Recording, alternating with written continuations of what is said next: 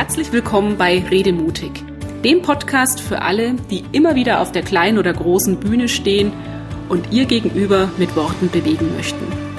Ich bin Andrea Joost und hier erfahren Sie, wie Ihnen das mit noch mehr Leichtigkeit und Freude gelingt, wie Sie nicht nur den Kopf, sondern auch das Herz Ihrer Zuhörer und Gesprächspartner erreichen und wie Sie Ihren eigenen Redestil entwickeln. Machen Sie Ihren Auftritt natürlich erfolgreich. Es gibt viele Rednerinnen und Redner, die ihre Beiträge fast wörtlich herunterschreiben, bevor sie damit nach draußen gehen. Um den roten Faden leichter im Blick zu behalten, um während des Auftritts nicht nach den passenden Worten suchen zu müssen und um sich sicherer zu fühlen. Gerade in Telefonkonferenzen und Videokonferenzen ohne Kamera, nur mit Bildschirmteilung, ist die Verlockung allerdings oft groß, die eigenen Notizen einfach vorzulesen. Keine Frage, das erleichtert die Vorbereitung ungemein. Jetzt kann es aber auch ganz schnell passieren, dass Sie sich um Ihren natürlichen Redestil bringen und dadurch Zuhörer unterwegs verlieren. Vielleicht merken Sie es ja manchmal schon selbst, dass Sie über Ihr Manuskript stolpern. Da gibt es Passagen, die Ihnen einfach nicht flüssig über die Lippen kommen oder Sie können den Blick nicht von Ihren Notizen lösen, obwohl Sie doch eigentlich total tief im Thema stecken und stundenlang frei darüber plaudern könnten. Möglicherweise haben Sie auch das Gefühl, dass Sie irgendwie mit angezogener Handbremse unterwegs sind und hölzern sprechen. Hand aufs Herz. Haben Sie sich bei dem einen oder anderen Punkt angesprochen gefühlt? Dann sind Sie möglicherweise in die Geschliffenheitsfalle getappt.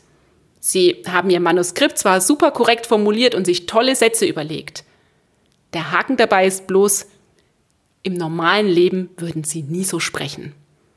Und genau das ist es dann, was gestelzt wirkt und die gefühlte Distanz zu ihrem Gegenüber aufbaut.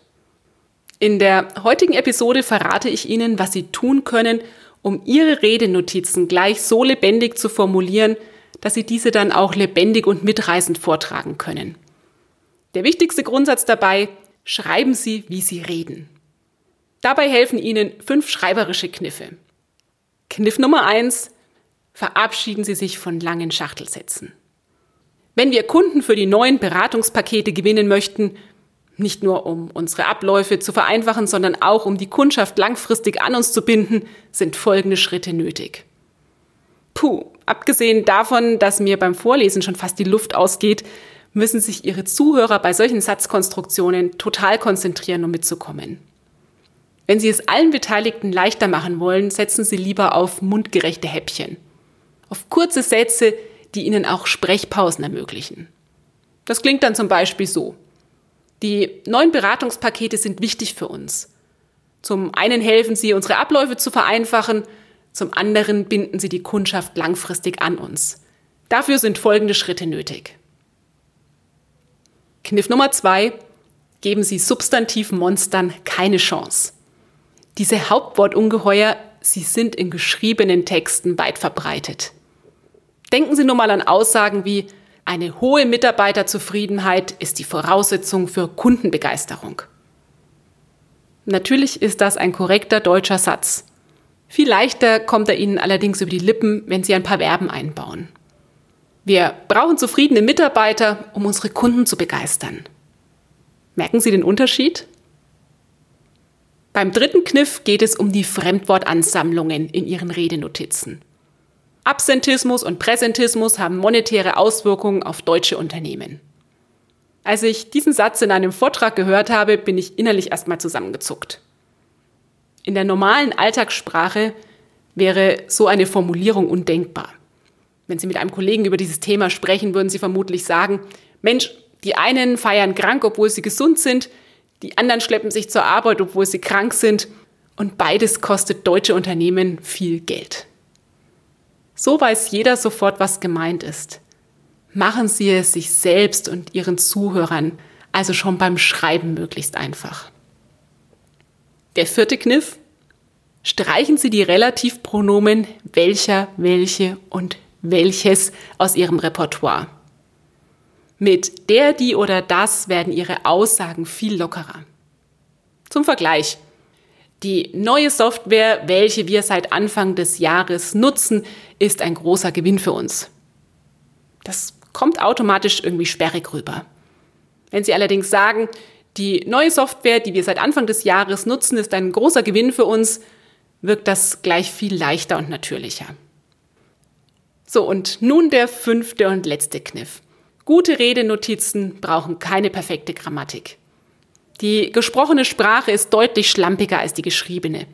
Da dürfen die Sätze schon mal mit und beginnen oder sie dürfen Satzfragmente verwenden.